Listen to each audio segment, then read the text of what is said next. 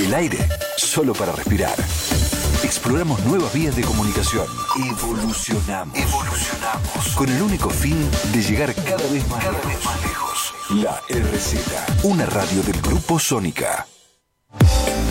Recorriendo Sabores es un magazine gastronómico. Te vas a enterar de los últimos lanzamientos de vinos, las novedades de los restaurantes, hoteles, turismo, coctelería y todo lo relacionado a la industria. Los lunes a la noche te invitamos al primer banquete radial, donde vas a poder disfrutar como un verdadero sibarita. Vas a viajar a través de los aromas, sabores, texturas. Con Jackie Jackin despertarán tus sentidos a través de la radio. A través de la radio. En www.larz.com.ar. Hacen Recorriendo Sabores. Conducción y producción de contenidos. Jackie Jackin. Operador Agustín Manestrieri. Fotógrafo Ramiro Prieto Cané. A esta gran experiencia.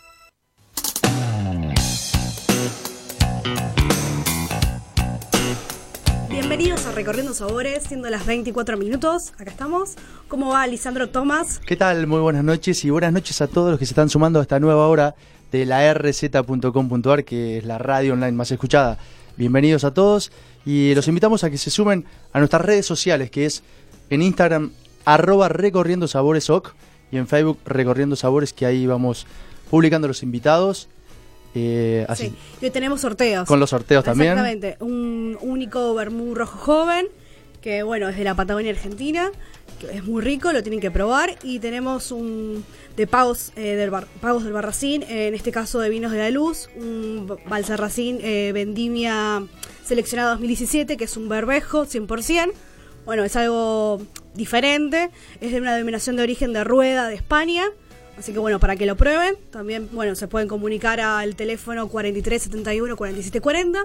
Ahí les atiende Agustín y bueno, los que llaman y por el sorteo se lo pueden ganar. También nuestro WhatsApp que es 15 22 62 77 28 ahí en la página de la RZ también lo encuentran. Y tenemos una picada que nos mandó Don Humberto, eh, Avenida Directorio 999 en Caballito. Así que bueno, eh, para acompañar justo este, este vino, bueno, y tenemos al asador, a Guido eh, de perdón, Guino Pasagno de Perfecto White, no me acordaba tu apellido. Sí, Exactamente. bueno, eh, así que bueno, nos va a estar contando de este proyecto y vamos a estar degustando uno de estos vinos y nos va a estar contando el arte de estas etiquetas y demás. Tenemos a un cocinero, chef, con más de 22 años justo del restaurante El Casal, eh, que te dicen, bueno, alias el mono, ¿no? Pero sos también Cicero. Sí, claramente. Gracias, gracias por la invitación. ¿eh? Sí, vos también vas a radio, televisión, todo. Y hacemos un poquito de todo. sí, obviamente para salir adelante hay que hacer de todo, moverse constantemente. Bien, bueno, vamos al primer tema musical, eh, Una Flor, de Lisandro, Lisandro Artismuño. Así que bueno, vamos a escuchar. Una flor no se cae por su peso. Y espera a ver están tramando a su alrededor. Un amor que destroza sus huesos.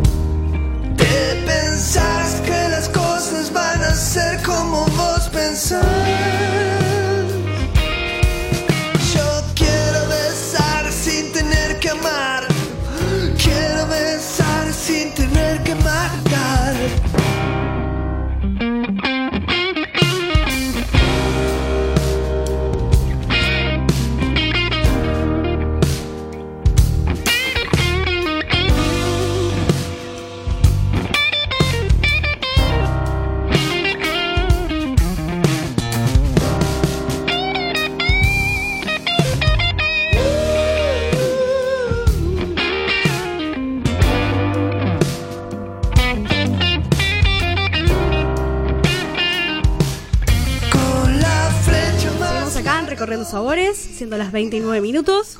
Y bueno, como habíamos presentado, tenemos al chef Damián Cicero, alias El Mono, porque te conocen El mono, así, todo, exactamente. no Así que si bueno. Damián Cicero no me, no me conoce Claro, nadie. Bien. Bueno, estás hace más de 22 años en lo que es eh, al frente del Casal, en el barrio de Saltermo. Sí. Eh, es un restaurante ícono y de cocina española. Sí, sí. Así sí. que bueno, pero si querés contar, digamos, a los oyentes cómo fue tu primer acercamiento a la gastronomía, a la cocina. Bueno, justamente el, el Casal Restaurant, donde estoy yo, que es el Casal de Cataluña, ¿no? que Sí. es una institución, eh, de- es un edificio de 1890, una cosa extraordinaria, Histórico. es un- una perlita que tenemos en Buenos Aires, viste que hay pocas que poca gente lo conoce, pero bueno, eh, cuando tengan tiempo se acercan porque es, eh, está el Teatro Margarita Giroux ahí también y inclusive bueno y el restaurante no propiamente dicho. Eh, ese fue mi primer trabajo prácticamente. Yo empecé ahí en lo que es en la- lo que se llama bacha no a, a lavar los platos las copas y, y todo lo que son lo que nos- nosotros llamamos la- las latas no que son Claro. los sartenes y, y las asaderas. Y bueno ese fue mi primer acercamiento desde desde ese punto que mm, yo hoy valoro mucho porque para mí es estratégico eh, en cuanto a la dirección le doy mucho hincapié a lo- todo lo que es el lavado y todo lo que es Una cocina eh, limpia. una cocina limpia Es esencial. y inclusive la reposición de vajilla y cristalería rápidamente para poder eh, dar un servicio acorde eh, fue mi primer acercamiento a la cocina Y después y- a cocinar, y el paso de... no hice hice casi todos los puestos en ese restaurante o imagínate yo trabajo ahí hace 22 años o Pudiste estar en la rotación Sí, hasta llegar al eh, puesto de hoy. Claramente. El chef. Y, y justamente eh, yo lo digo porque me parece interesante que la gente lo sepa. La primera apreciación de cómo están los resultados en un restaurante es justamente en la bacha, porque es cuando vuelven los platos. Vos ahí tenés eh, la visión y la noción de Si le gustó. sobró, si pri- primero tanto por la economía y segundo por lo, lo- lo que a la gente le si le sobró el plato, si le gustó, si qué es lo que está eh, de más, ¿entendés? Y eso te, te ayuda a hacer un análisis para luego ir modificando cómo, cómo Claro. actuar eh, dentro. Justamente desde el punto que yo te digo, eh, desde el punto eh, más estratégico que hay para mí. Si ve- vuelve un plato lleno, vos como chef o como director de restaurante tenés que estar mirando todas esas cosas. ¿Qué pasó? O si pidieron mal, si la gente hace, si los mozos asesoraron mal al comensal. Y yo creo que la construcción de un buen servicio no es solo que la gente vaya y coma rico, sino también cuidarle el bolsillo y cuidar la economía del restaurante. Ahí donde haces los análisis profundos. Por eso para mí mi primer acercamiento es la base de lo que es eh, funcionar un restaurante. Perfecto. Bien, y tenemos a Guido Pesacno de Perpetuo Wines. Y si querés ya, está- bueno, lo descorchó Lisandro, pero si querés ir sirviendo y nos querés contar de este proyecto, cómo inició. Bueno, eh, en realidad Perpetuo Wines nace básicamente una necesidad de, de de encontrar un producto que, que nos represente y que con el cual poder salir al mundo para, para que nos represente como argentinos y, bueno, más que nada pensé en el vino, eh, que bueno, que claramente nos deja muy bien parados. Y bueno, aparte por, un, por una pasión por el vino, por, porque es un producto que, que disfruto. Que te gusta, que, que creo que lo une. comunican, claro. Y, y bueno, eh, así nace la idea. Y junto con la idea nace mm, la asociación de- del nombre y algo que, que perpetuo, digamos, eh, Que perdura en el tiempo. Es, es esas cosas que pasan en nuestras vidas que quedan para siempre. Y bueno, justamente mm, las etiquetas las hizo un amigo de la infancia, de cuando yo estaba en, en la primaria. Toda una de Eh, arte se puede ver en la etiqueta. un arte Que impresionante. después bueno, van a ver en las fotos. Eh, o sea, está muy basado en el arte, que la idea era hacer algo diferente. Y la del naturaleza. Y está muy asociado al- a, a todo aquello que es perpetuo, que para nosotros es la libertad, la naturaleza y los vínculos. Eh, y bueno, tratamos de, de generar eso en las etiquetas también. Y, y Así que, bueno, bien, si querés, Lisandro, eh, ¿querés describirle un poco de la etiqueta a los oyentes? Porque Sí, si exactamente, lo quieren, vamos a si hacer están un, pequeño recorrido porque por lo visto tiene un lindo diseño. eh, a pri- a- lo primero que observamos es el nombre Perpetuo, que ahora nos puedes detallar un poquito la historia, pero de, mm, del nombre específicamente. Eh, la etiqueta eh, se ve como eh, personas, ¿no? Como una familia o, eh, tres, realidad- una madre y dos. En realidad Dos son tres mujeres, son es tres una mujeres. niña, una mujer madura y una anciana, eh, en un ritual en la naturaleza. Y justamente esas tres mujeres, o sea, en muchas culturas la mujer representa el tiempo, y para hacerlo un poco más gráfico, es que hay tres mujeres de diferente edad, eh, y en un ritual circular donde nada termina, donde todo es perpetuo y básicamente representando el tiempo eterno, ¿no? Tres mujeres tomadas de las manos y como en un prado verde, eh, haciendo como un círculo y girando. Formando parte de un ritual. Exactamente. Son unas ninfas. Algo parecido. Muy bien. Una especie de, de semidiosas.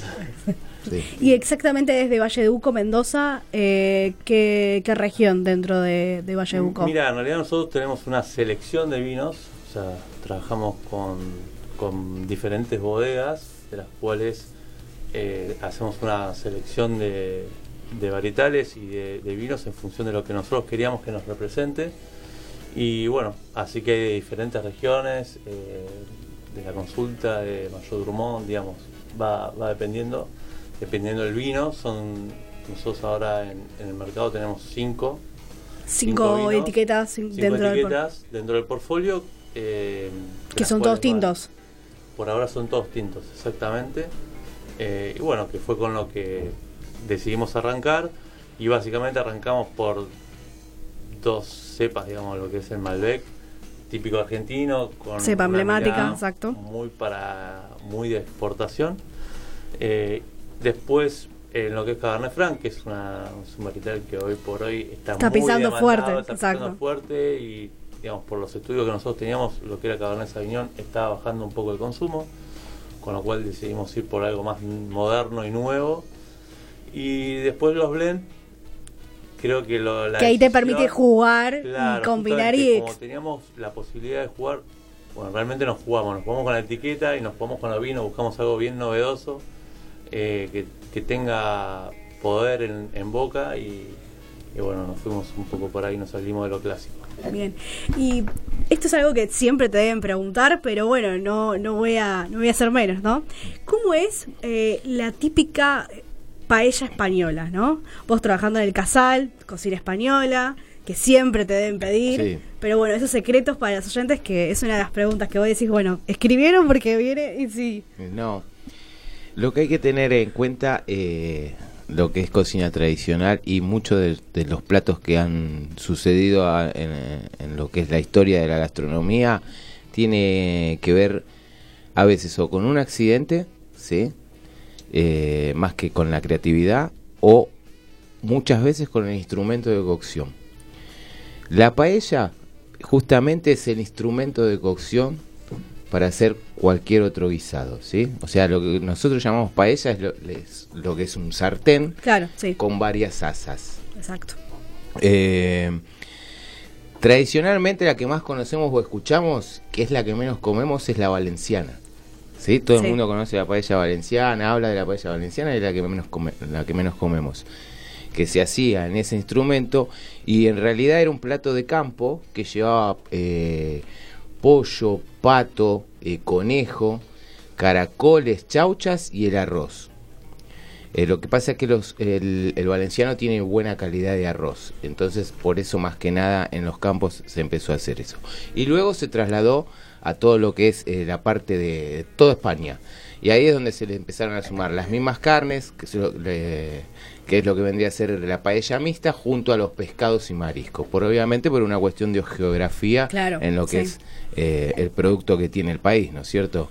Eh, Y ahí de mariscos, ahí- de, de todo, digamos, tenés pescados y langostinos, marisco, pescados. lo que vos quieras ponerle. No deja de ser nada, no deja de ser un guiso, ¿eh? Una paella no deja de ser un guiso. Y lleva su nombre porque la paella, eh, o que vendría a ser paila, en realidad se llama paila, paella es en valenciano, es la cocción ahí adentro. La más típica de todas es un buen arroz, ¿sí? Eh, azafranado en lo posible, hoy cuesta un poquito más, pero se puede hacer con un buen condimento de arroz, eh, un buen caldo, ¿sí? ¿Qué sugerís más? Eh, ¿Es mejor con azafrán o con los condimentos? No, no, con azafrán es otra cosa. Por Lo que eso. pasa es que estamos hablando de una cápsula de azafrán, hoy está, no sé, cualquier plata, va a estar 150 pesos capaz, un, un buen azafrán. Entonces lo puedes suplantar, yo lo hago eh, constantemente, suplantarlo por un buen condimento para arroz, esos que ya vienen preparados, inclusive algunos de los condimentos ya tienen un poco de azafrán, ¿sí? llevan cúrcuma, llevan Sí. otras especias y azafrán, llevan pimentón, les da color. Y, Le da más sabor. y, le- y saboriza. En realidad es una saborización de un arroz. Muchas veces la gente confunde en una buena paella que encontrar 20 millones de bichos adentro del, del plato y no es necesario. Primero porque eh, es para saborizar el arroz y segundo porque si vos cocinás mucho pescado y marisco se deshacen y se pasan de punto de cocción. Claro. O sea que hay veces que no tiene sentido. Porque la cada carga. pescado tiene su punto de Tiene cocción. punto de Entonces cocción. coincidir todos. El es objetivo es un buen, buen arroz saborizado, que lo podés hacer, como yo te digo, eh, con carnes o con pescados y mariscos o mixtas. Ese- esa es la, la- la clave. Pero sí es el instrumento, ¿eh? la paella es el instrumento. Bien. Bueno, y si querés, ahora vamos a hacer el ping pong entre algún vino, que Guido, de, tu portfolio, de las cinco etiquetas, y algún plato típico. Dale, le metemos Oh, plato. exactamente, Ya, y así este ya es- hay un montón de cosas. para exacto. meterle, Está riquísimo. Este Bueno. ¿Querés empezar? Yo te ayudo. ¿Cuál- algún, si querés algún Malbec, Él me va a tener que tirar el plato. Bueno, hacemos dale. el- Al revés. El vino indicado. Eh, hagamos, eh, vamos a, a hacer un, un- un paseo por Claro, la, la- la desde cocina la entrada, si eh, querés. eh, catalana, ¿no? Sí, que nosotros la representamos bastante bien porque nuestra geografía eh, tiene mucho de eso, ¿no? Tenemos en Argentina similar geografía de lo que es Cataluña, Barcelona, eh, Girona, un montón, que es mar, eh, bosque y montaña. Eh, y campo, obviamente, pero el campo está dentro de esas geografías también. Eh, nosotros tenemos algo muy típico que es un pan de campo, que lo frotamos con tomate. ¿eh? Es muy simple y muy sencillo, ¿sí? Aceite de oliva y jamón serrano arriba. Es, mira, justo no venía al restaurante, si no tendría que haber traído y una tortillita también. Pero es algo es algo que se, se podría acompañar con cualquiera de los vinos que él va por e- este va como piña, pero no sé. Sí. Bueno, eh, a ver, este vino es un pentavarietal. Es Sí. algo bastante difícil de, de encontrar. Es un vino que está diseñado por Michel Roland Ajá. eh, hace muchos años para la bodega. Es un vino que tiene bastante fuerza porque tiene Petit Verdot, tiene Cabernet Sauvignon, tiene Cabernet Franc. Es un vino elegante, una- especiado. Sí, es muy elegante y tiene mucha fuerza en boca una vez que entra. Se siente bien la fruta. Exactamente. Eh, tiene 12 meses barrica. eh, Que eso lo ayuda. que eso lo ayuda y le, le agrega un montón de condimentos. Exacto. eh, con lo cual, digamos, sí, para, para una broqueta como la que estás Sí, vendría a ser una especie de brusqueta, muy bien. Exactamente, va muy bien. Si no, un Cabernet Franc o un Malbec también lo podemos acompañar perfectamente. Este, este vino está buenísimo. Y este justamente no tiene Malbec. No tiene Malbec. Tiene Es- Merlot, Petit Verdot, Syrah, Cabernet, eh, Cabernet Franc. Y todas cepas eh, muy... A mí me encantó. Está muy bueno, que está exactamente. riquísimo. Bien, y si vamos. Vamos a meterle eh, por ahí algo un poquito más eh, complejo. ¿Viste? Eh, Los que conocen del vino, yo no conozco tanto, más que nada. Pero vas a. aprendo porque eh, en, En el la vida del restaurante y en las ferias, cuando te invitan. en todos lados te Sí. invitan y hay vino ¿viste? y eso es muy, Vas es muy aprendiendo. importante entonces hay que ponerle se, se habla muchas veces de que de que el de que el huevo es como medio enemigo del vino ¿no es cierto? Como Sin- más complicado, si no lo quieren o lo esquivan. pero sin embargo yo hago Sí. una tortilla que lleva 8 huevos, un kilo y medio de papas, dos cebollas caramelizadas y medio chorizo colorado. Y a veces la servimos babé. Yo no creo que no haya vi- eh, Si no la tomas con, no la comes con vino, no, no, no la puedes lo bajar con podés. otra cosa. Claro, no. Entonces no entiendo Es a veces potente, lo, power. enemigo eh, que tiene el huevo para el, para, para el vino. Ayuda al ¿no? chorizo, ¿no? Ahí también. Luego no sé, Sí. pero... Sí. Y- Sí. Igualmente también se habla mucho del tema del vino blanco con el pescado y, Hmm. y esa asociación natural que tenemos casi todos, creo. Sí. Bueno, también es muy combinable con un, un buen Con tinto, vino, digamos. con un vino joven o un vino. joven, un poco más frutal. Exacto. Y por ahí, bueno, no tan reserva, digamos, pero sí, digamos, hay un montón de mitos que en general cuando uno está consumiendo lo que tiene que buscar es lo que a uno le gusta y lo que uno disfruta. Yo disfruto muchísimo de una copa de vino tinto. Sí. Entonces, con lo cual para mí, al final de cuentas, lo puedo combinar con cualquier cosa que quiera comer.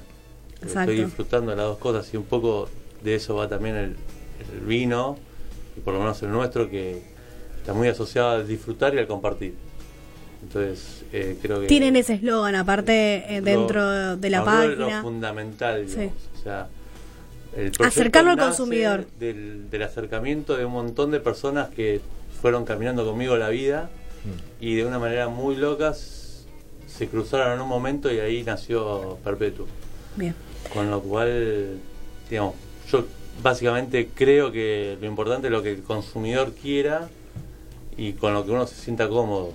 Entonces, Yo también pienso de la misma manera. ¿eh? Yo creo que uno puede comer y lo, lo importante es con quién estás y qué momento, momento. tenés, ¿no? Y, sí, es verdad, hay cosas que por ahí no van, no pegan, pero ni loco que vos decís esto no va, no va, no, no le va, busca la vuelta bueno. y no va, y no va, y no va. Pero más o menos lo razonable que vos podés ir a comer cualquier tipo de plato eh, y elegís un vino que esté bien hecho, bien hecho, con solo no importa el precio, ¿no? Tampoco. No, no. Sí, Precio, calidad, sí, era algo normal. y, y va con, cual- con lo que vos te guste, es el momento que vos estás viviendo. Hay, hay mucha tortilla y que se asocia mucho al consumo de cerveza también. y- Sí, sí, porque en realidad eh, en lo que es en, en España, la tortilla pasa a ser también lo que es un- lo que se llama bocadillo, ¿sí? Y es una especie de tapa. ¿sí? Y la tapa es justamente... Nosotros no tenemos mucho en la Argentina esa cultura de tapear, ¿no? Lo que para nosotros es, es un happy hour, ir a tomar un par de cervezas a un bar eh, tipo Sí. irlandés o cualquier cervecería que hoy están eh, muchas de moda. Eh, siempre se acompaña en, en la- en los países eh, españoles, en los ibéricos, con, con una especie de bocados, pinchos, tapas, que son pequeñas raciones para no solo eh, beber, sino mandarle algo de morfi. Y la tortilla es justamente uno de los de los número uno en, en, en cada lugar de estos. Entonces, eh, la cerveza o la, o la copa de vino, o ellos también toman el jerez, ¿sí?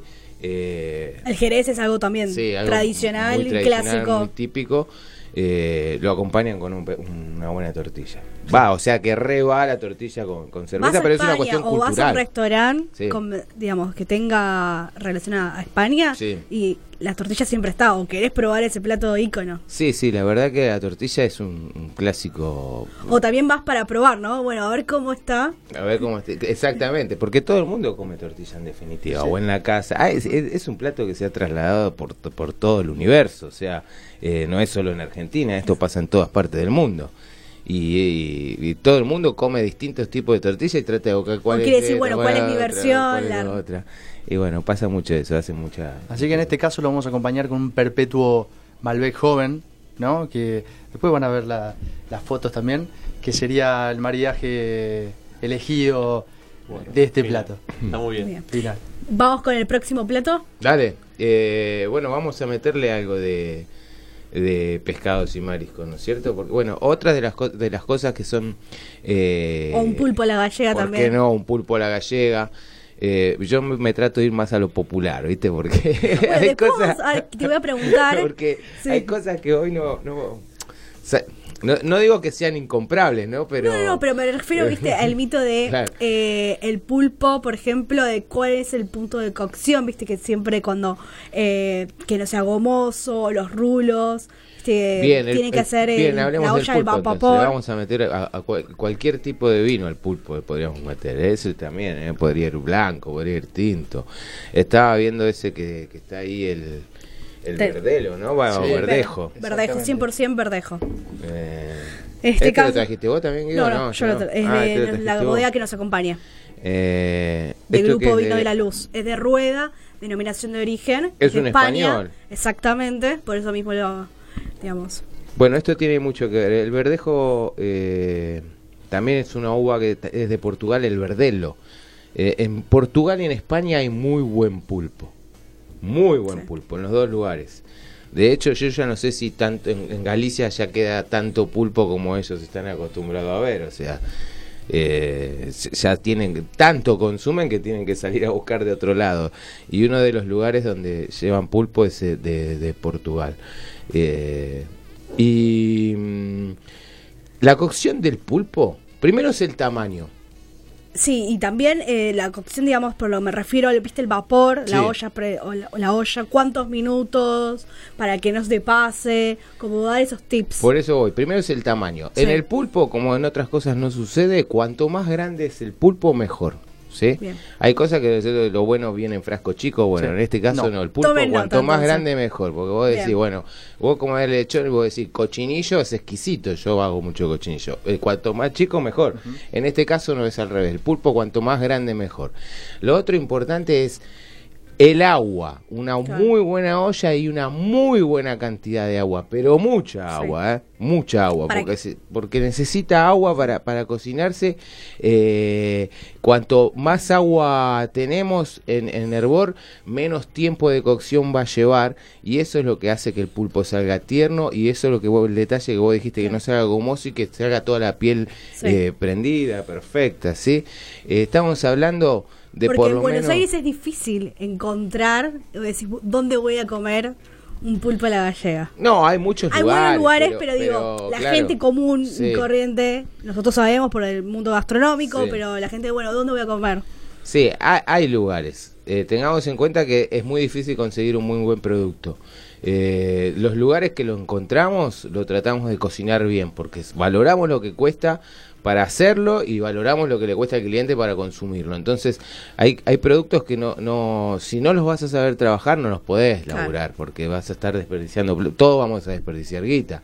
Entonces, eh, Desde el tiempo, eh, plata, tiempo, cocción, plata todo. y el resultado es malo, Sí. estamos en el horno. Eh, entonces, una muy buena olla son, escuchen esto, 20 minutos por kilo de pulpo. ¿Sí? 20 minutos por kilo de pulpo. Al margen de eso, en esa buena cantidad de agua, lo voy controlando. No es que hago una regla básica. Claro, no. Son 20 minutos. Son con- 20 minutos. No. Voy controlando más o menos en un Porque tiempo aproximado girando. con un palito de brocheta Sí. o un escarbadiente voy pinchando en lo que vendría a ser el, eh, eh, el- el pulpo tiene ocho tentáculos el tentáculo lo más lo más cerca llegado a la cabeza del pulpo ahí lo voy pinchando si cede fácilmente es porque el pulpo ya está Bien. sí Eh, pero eso lo voy haciendo A medida, constantemente claro. cada cinco minutos porque si lo dejé dos horas obviamente que va a ceder lo voy a traspasar se va No podés desmenuzar el olvidarte, pulpo, tenés sí. que cuidarlo. Claro, hay que ir cuidando, hay que ir co- controlando. Otra de las cosas que se hace es asustarlo, se llama asustarlo. Se pone a hervir el agua, Sí. Y se lo introduce tres veces, se lo saca, Sí. se lo sumerge y se lo vuelve a sacar. Esa es la ¿sí? parte divertida que todos... parte, dice, hay que asustar ¿Cuál el es el objetivo de El objetivo de ese es susto? para que no... eh, el pulpo está lleno de colágeno, ¿sí? Entonces, para que no se contraiga, si yo lo tiro adentro, se contrae, ¿sí? Y solidifica, quedaría duro. Entonces lo voy sacando como para que de a poquito, eh, yo me muevo, la gente no escucha, pero también nos ven. No, no, sí, sí, exactamente. Porque hago el Por eso movimiento para, para explicarlo. Eh, eso, eso hace que no se no, no contraiga directo, no solidifique rápidamente y luego sea eh, el resultado de cocinar más tierno. Entonces, como que voy de a poco, ¿sí? Pongo, lo pongo primero, contraigo un poquito, lo saco. Si no, si lo tiro directo, se contrae y queda. eh, eh, tenía un pulpo de, de 50 centímetros, en un segundo queda en 20. ¿Sí? ¿Se entiende? Es para Sí. que vaya de a poquito hasta que lo largas y lo dejas que se cocine. Bien. Bueno, y mm, después, ¿cómo continúas? Bueno, le doy la cocción, lo voy controlando, eh, lo retiro o lo dejo enfriar en la misma olla. Si lo saqué por ahí, lo, lo saqué ahí justo, ahí a punto. Bien. Bueno, también hay que tener un poco de Sí. un poco de noción de cocina hay que tener, ¿sí? Eh, Y lo dejo enfriar en, en el mismo agua y luego lo corto, ¿sí? Lo vamos cortando en, en- en pequeñas rodajas de, de un dedo de espesor, dos, eso van gusto y simplemente con aceite de oliva y un buen pimentón y acompañado de unas papas natural ya está. Ajá. Nada más. Perfecto. ¿Y con tus vinos, con, con cuál elegirías? Bueno, claramente todo lo que veníamos hablando, un poco la parte de lo que son pescados y demás, va muy bien con vinos por ahí jóvenes. Eh, nosotros tenemos una línea de productos jóvenes que, bueno, básicamente era el Malbec, un Cabernet Franc y el blend digamos, que estamos degustando. Iría eh, muy bien. Irían, creo que muy, muy bien. Eh, básicamente, los vinos que nosotros tenemos, eh, si bien en todos los casos tienen paso por madera o, digamos, Pero no es pueden agresivo. ser denominados como productos reserva, el estilo de producción que tienen eh, le- está muy enfocado a la fruta y a darle el frescor, digamos, de, de un vino joven. Entonces, para nosotros, básicamente lo importante era eso, ¿no? O sea, ponernos en un segmento de vino joven y frutal y, y no en, en un segmento de reserva, que lo tenemos también, pero ya con productos un poco más complejos, donde la madera está mucho más presente y donde, bueno, todos esos eh, sabores y aromas adicionales que le entrega la madera al vino están mucho más presentes que en estos vinos que prevalece muchísimo eh, la fruta, donde Bien. la fruta es mucho más la protagonista. Es la protagonista, Bien. exactamente. Continuamos después de la tanda. Exactamente. eh, con este menú maridaje. Así que bueno, pero ¿querés presentar el tema musical, Lisandro? Vamos al segundo tema musical y directamente a la tanda, que ahora viene This Feeling de los Chainsmokers. Callejón del Crimen. Son los vinos que produce Vinos de la Luz Argentina, a los pies del Cerro Tupungato, en el Valle de Uco. La familia Callejón del Crimen está conformada por los vinos jóvenes Chardonnay Rosado de Sangiovese, la línea reserva, vinos tintos de Malbec, Cabernet Franc y Cabernet Sauvignon, la multipremiada y reconocida internacionalmente línea Gran Reserva Malbec, Petit Verdot, Sangiovese y Cabernet Sauvignon, y nuestro blend premium, el Gran Callejón del Crimen Winemaker Selection. La bodega se caracteriza por contar con vinos muy expresivos y de gran concentración. Para más información, ingresa a www.vinosdelaluz.com o www.callejondelcrimen.com. En redes sociales nos pueden encontrar en Facebook e Instagram con nuestro usuario arroba Callejón Crimen. Pagos de Valserracín, nuestros vinos de pagos, producidos por Vinos de la Luz España, en el corazón de Ribera del Duero, España. Pagos de Valserracín son vinos con características únicas y singulares que expresan todas las cualidades del tempranillo y el verdejo de rueda. Su portfolio actualmente se encuentra conformado por el Crianza Vendimia Seleccionada, Roble y Selección Limitada Verdejo. Para más información, ingresa a www.vinosdelaluz.com o www.pagosdevalserracín.com. En redes sociales nos podés encontrar en Facebook e Instagram con nuestro usuario arroba pagos de Valserracín.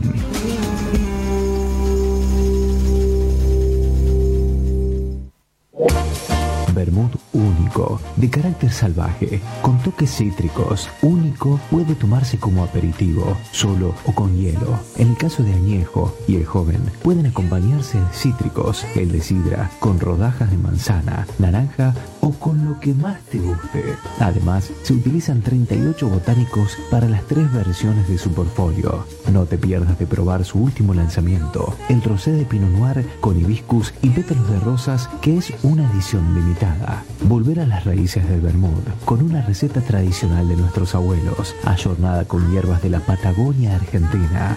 Visítanos, Belgrano 955, Chipoleti, Río Negro, Argentina. Para más información, ingresa en www.unicovermud.com o en nuestro Facebook e Instagram, Único Bermud.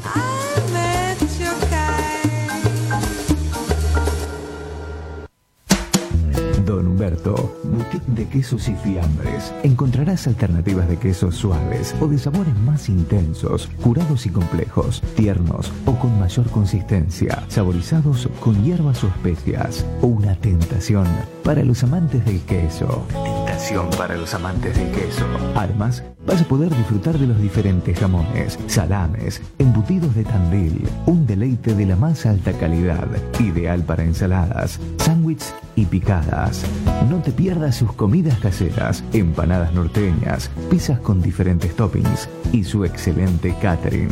Visítanos en Avenida Directorio 999, Caballito. Seguimos en Instagram, arroba don.humberto. Visítenos y siempre les quedarán ganas de volver.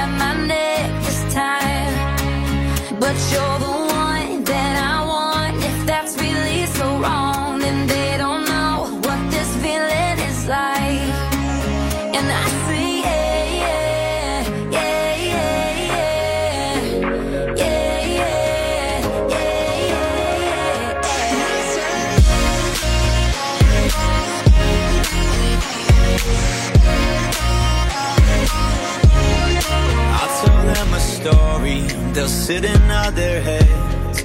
I'll tell you all my secrets, and you tell all your friends. Hold on to your opinions, and stand by what you say. In the end, it's my decision, so it's my fault when it ends.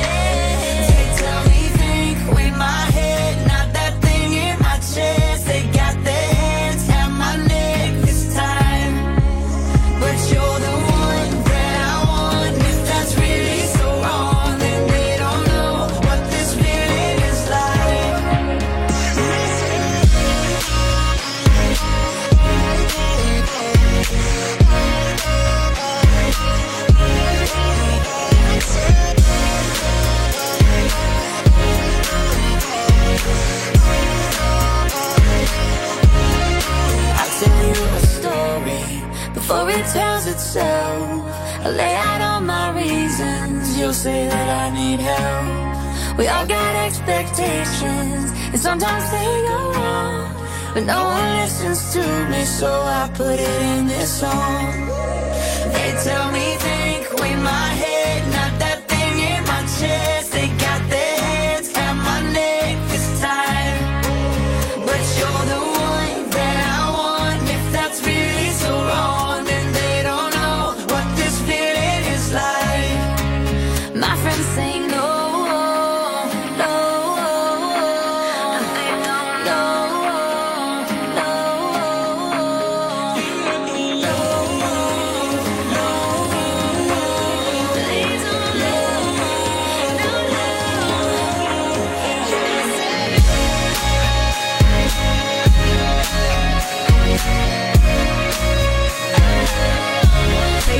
Recorriendo Sabores, siendo 20 y 41 minutos. Y mm, bueno, nos quedó pendiente eh, terminar. No, ah, ahora bueno, no, ahora no, ¿verdad? estoy tomando. Bueno, pero es- No, está sí. muy bien. Es la idea, ¿no? Eh, digamos, en este menú de paso, se podría decir. Mm. Bueno, eh, que nos faltaba el plato principal lo o terminando. nuestro, justamente yo lo mencioné, que es el cochinillo, ¿sí?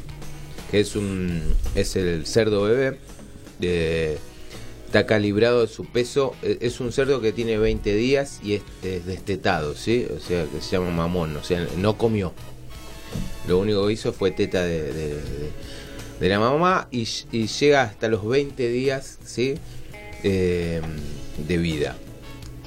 Es cruel lo que estoy contando, pero es tradición, ¿sí?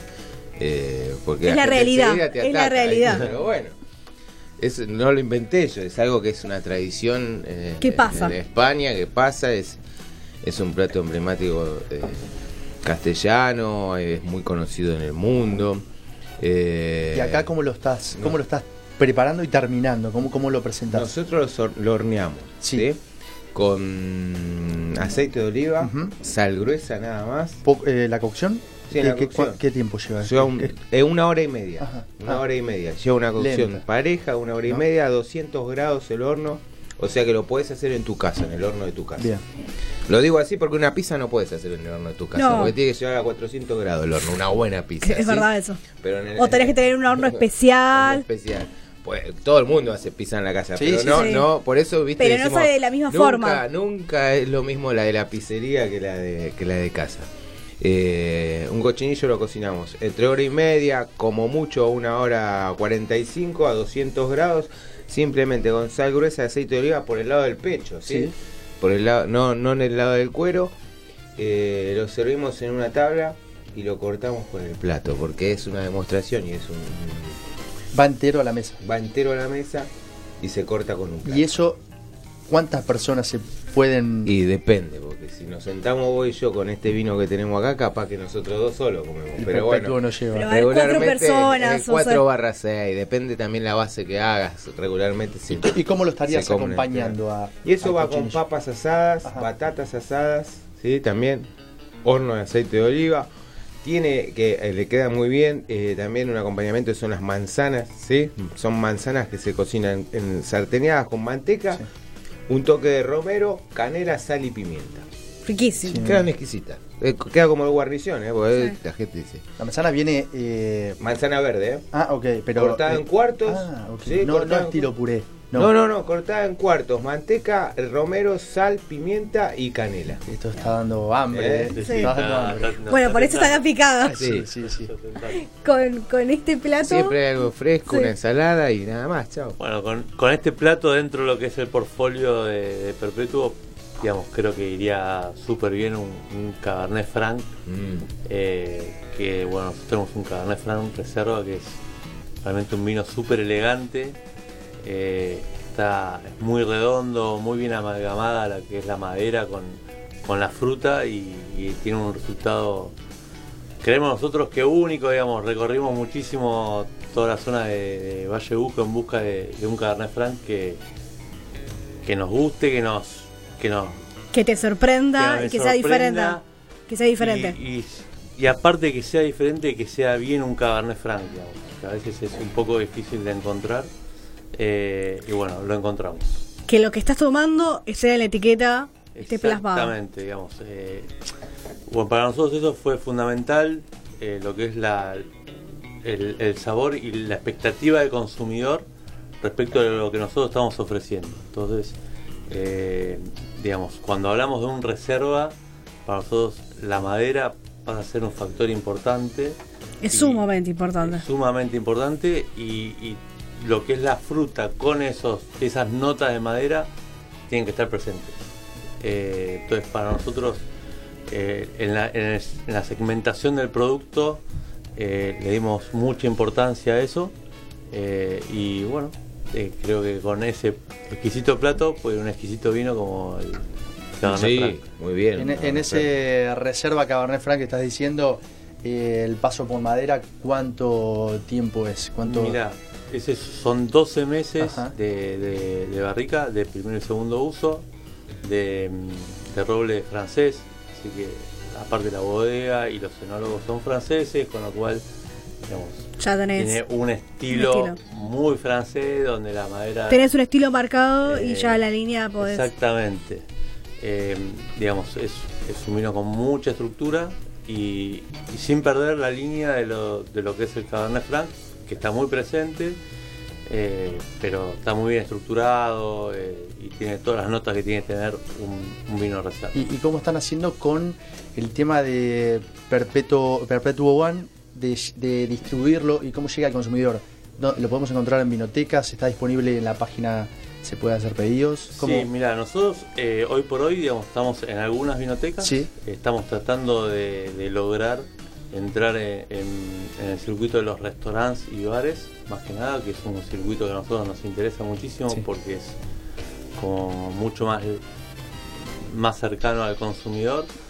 Y, y bueno, y después estamos con muchas estrategias, digamos, de comerciales en, en degustaciones, armando degustaciones y bueno, estamos abriendo un showroom eh, en la zona de Belgrano como para hacer eh, degustaciones privadas y que la gente pueda, pueda disfrutar del vino digamos, todo controlado Y ahí por tenés nosotros con El feedback con de los clientes nuestro. o No, de y los claramente, consumidores. porque como vos Sí. decías, yo lo voy a explicar eh, para que entienda la gente lo que acaba de decir, que dijo entrar en el bar y el restaurante, porque si no tiene que ir a góndola de supermercado, donde la gente te elige por precio y por etiqueta.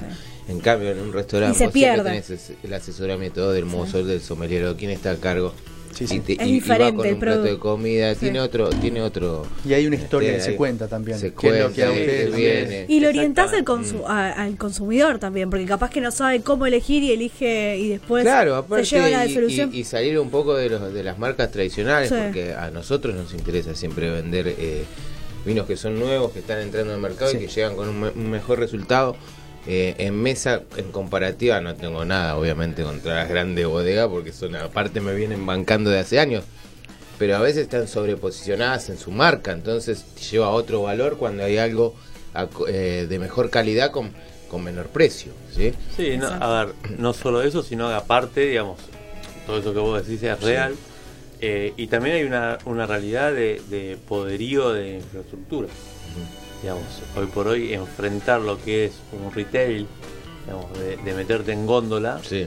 eh, te implica un- Producción también. que implica primero una, una producción muchísimo mayor, que nosotros en ese sentido no tenemos ningún problema, eh, pero sí eh, una cuestión de, de empuje, digamos, Sí. publicitario y de Claro. marketing, es muy Impresionante. costoso porque, digamos, si no uno no logra la rotación Claro, tosando el eh, producto del que producto que necesita en góndola, pues le vendés una vez y el producto queda ahí porque el, el cajero, digamos, no te va a hacer No, no, no ningún tiene- gancho como para que vos lo pruebes, lo No, conozcas Claro. El lo cajero veas, eh, digamos. te pasa Te va a cobrar. más Sí. si puede. Pero, digamos, eh, creemos que, que socios como algunas vinotecas, algunos bares hoy muy especializados en vino o algunos restaurantes, digamos, donde se puede hacer un acompañamiento, bueno, eso no- claramente es nuestro target, que son, digamos, gente que esté...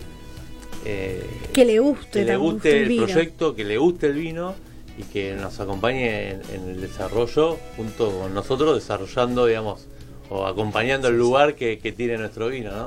Bien. Exactamente. Y si tenemos que ir a un postre, A digamos, Don Humberto me voy. Che, qué bueno que son los fiambres y los quesos de Don Humberto. Ya que perfecto. que lo dijo el mono tan bueno, exquisito. buenísimo. eh. No, la verdad que sí, ¿eh? Eh, bueno, voy a hablar de la, de la natilla, tí- Exacto. natilla Exacto. típica de la región, que es la, la crema catalana. La crema catalana es un, es justamente, es eh, una natilla hecha a base de leche, crema de leche, también ramas de canela, eh, almidón de maíz, que vendría a ser maicena, eh, azúcar y yema de huevo. Es una preparación antiquísima, riquísima. Algunos la confunden con la creme brûlée. La creme brûlée es una preparación es diferente, francesa. exactamente. Lleva una cocción más, son casi dos cocciones. Es más ese estilo casi tirando a un flan. Y, y es el, eh, el especiado es a base de vainilla. En cambio la crema catalana es a base de canela. claro. ¿sí?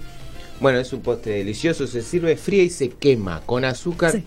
¿sí? Por eso un esa- es- soplete Eso Sí. arriba, esa Sí. costrita Esa que le queda de es azúcar. azúcar quemada. ¿sí? Espectacular. que a Pero todos les encanta. Es, es- es exquisito, pero se sirve fría. ¿eh? Hay gente que lo come caliente. De, hecho- de hecho, nosotros tenemos un postre a base de crema catalana que lo llamamos gratinado, que es con frutos rojos. La mandamos al horno con frutos Ah. rojos, queda exquisito. Riquísimo. Es otro postre. Es ¿Es otro pe- pecado ponerle un poquito de dulce de leche? Mira, eh, cara para te los catalanes sí. Para, los, te catalanes sí. Pero para los argentinos siempre eh, eh, acompañar con dulce de leche algo. O sea, si, si yo le digo a don Humberto, el chile, mando El dulce de leche al queso, está buenísimo el queso. ¿Por qué le vas a poner dulce de leche? Claro. Porque somos fanáticos del dulce de leche. Y eso van gusto. Sí, sí. ¿eh? Si te lo piden, está disponible. Sí, sí, sí. No es una locura. Recordemos Se puede. Que hay, recordemos que hay postrecitos de grandes marcas que conocemos, supermercadistas, eh, Que le agregan. que hay con dulce de leche, Sí. que hay con vainilla, con cosas. Son postrecitos, en realidad son Sí. postrecitos, lo que Exacto. conocemos con un postrecito, ¿sí? Además Bien. que es casero. Bueno, y con este postre, Y ¿qué se este tenía en la mente? Postre yo iría siempre por un Malbec, que Mm. acompaña muy bien lo dulce y, y sobre todo con el- nuestro Malbec Reserva, que es, es un vino que, que buscamos mucho. Eh, ¿Qué tiene de diferente, por ejemplo, al Malbec, al otro Malbec? Bueno, Al, digamos, al... respecto del Malbec joven, el- nuestro Malbec joven, que nosotros llamamos joven, no tiene nada de joven en realidad. Por Tiene eso te iba a 12 decir, en realidad barrica, como- eh, pero es joven en, en su forma de producción. Es una, es una forma de producción más tirando a, a americano, a un sistema americano, donde prevalece muchísimo la, la fruta. Y eh, nuestro Malbec Reserva, si bien también tiene 12 meses de barrica, tiene barrica de primer y segundo uso y, y es un sistema mucho, mucho más francés, donde las notas de madera se hacen muy presentes y sobre todo si le damos el tiempo de apertura necesario. lo eh, dejas ahí un ratito para ver, de oxígeno, la, la para, que, copa, la copa recién servida es para que se exprese. 100% diferente a, a una copa servida unos 20, media hora después, eh, porque es, es un vino que se abre muchísimo y donde te deja descubrir un montón de notas que, que al principio están ocultas, digamos, que uno no, no las puede encontrar y que después aparece la vainilla, el chocolate, el tabaco, digamos, hay un montón de notas. Que descubriendo el vino. Exactamente. Perfecto. Eh, y, y bueno, ese es un vino mucho más maduro, digamos, donde están las frutas maduras y va muy bien con lo dulce, digamos, va espectacular. Perfecto. Bien. Y mm, para la nueva generación, por ejemplo, de, de cocineros, ¿no? Que vos vas también a diferentes Sí. programas de televisión bueno, Sí. y demás.